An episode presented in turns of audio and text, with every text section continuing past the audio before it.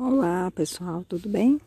Pois é, demorei um pouquinho, mas eu estou gravando então a parte 2 da questão da economia solidária para o público da saúde mental, pessoas de sofrimento psíquico intenso, é, pessoas em uso de álcool e outras drogas. Pois é, a gente trabalhou um pouquinho da questão da geração de trabalho e renda, né?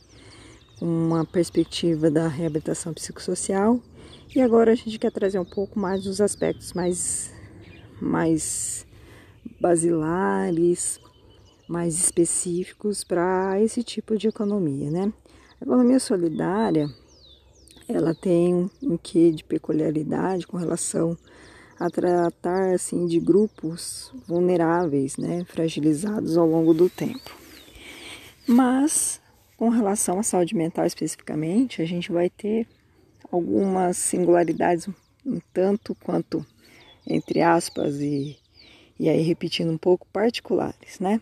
Porque a gente está tratando de grupos que ao longo da história foram marginalizados, sofreram estigma, carregaram o peso de internações psiquiátricas, foram tratados como loucos, às vezes por terem passado por internações psiquiátricas, carregam um estigma e uma marca nos seus corpos, nas suas trajetórias, com relação ao preconceito da família, da sociedade, né? Então, por se tratar de um grupo bastante vulnerável, a gente vai ter também várias fragilidades, vários percalços aí ao longo do tempo, né? Então, primeiro os servidores, né, os trabalhadores da saúde mental, tem que ter a noção assim que é um momento assim de, de é um momento de implantação e de acompanhamento ele tem que se dar com a participação dos trabalhadores né nesse apoio nesse fomento nessa logística né. Então não é só implantar é também acompanhar é estimular ao longo do tempo dos dias essa participação né porque a gente tem que pensar que a gente lida com os altos e baixos, inclusive do humor desses usuários, né? Então tem dia que não quer fazer, tem dia que não tá bem, tem dia que tá choroso, tem dia que tá nervoso, tem dia que tá irritado, não dormiu bem, ficou sem medicação, ou tomou medicação em excesso. Então a gente tem que lidar com todas as particularidades. E quando a gente monta uma cooperativa, um empreendimento solidário, a gente tem que levar em consideração também que tem usuário que tem preconceito um com o outro, às vezes o usuário não conversa, é, usuário com transtorno mental não conversa com o usuário de álcool e outras drogas, ou o usuário de álcool não conversa com o usuário de, de outras drogas e assim por diante. Então, o trabalhador tem que estar tá, é, perto disso, acompanhando isso, mediando. As mediações são extremamente necessárias ao longo do processo. Sempre vão ter dificuldades assim é, de construção de pessoas que tenham papéis bem definidos, né? Então, presidente da associação, presidente da cooperativa, aquele que administra a parte financeira, aquele que faz as vendas, aquele que produz.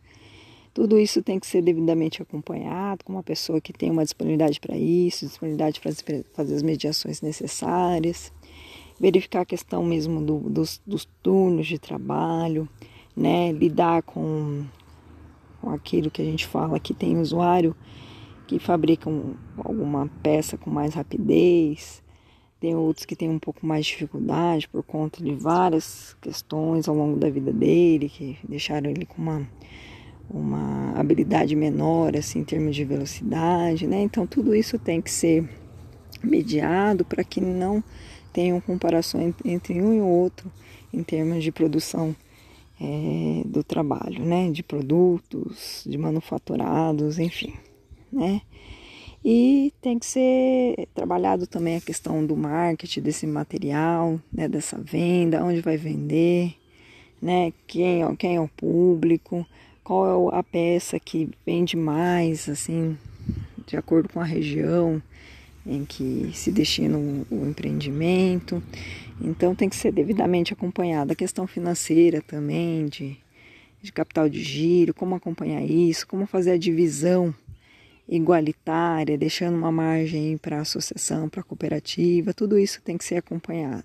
E esses atos embaixos são, é, são parte desse processo de trabalho, tem que ser acompanhado, não pode ser motivo de desânimo para ninguém da equipe ou mesmo para os próprios usuários, os próprios familiares, né? Então não se pode perder de, de, de, de horizonte que isso vai acontecer, esses altos e baixos as entradas e saídas das pessoas, né? Umas melhoram, vão para outra coisa, buscam outro emprego, outra forma de geração de trabalho e renda, tudo isso faz parte, né? Então isso não pode ser motivo para desânimo de ninguém. É assim, é, é óbvio que a comunidade vai ajudar, é óbvio que você pode procurar parcerias, mas também é, isso pode acontecer às vezes sem até apoio do, do, serviço público, mas em alguma medida o serviço público, a gestão pública tem que apoiar. Se não apoiar, vai precisar mesmo de parceria das universidades para acontecer, né? É, quando você tem uma Secretaria de Economia Solidária, um polo disso no município, obviamente vai ficar muito mais fácil.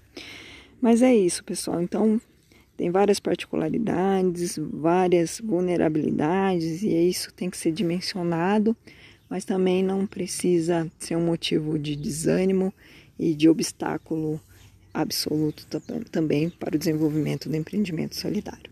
Então era isso, pessoal. Qualquer dúvida, estamos à disposição. Só nos acompanhar nas redes sociais. Pode tirar dúvida. A gente faz um empreendimento também e a gente também lida com várias dificuldades, mas isso não pode ser fator de desânimo, tá bom, pessoal? É muito gratificante. Um abraço para todos.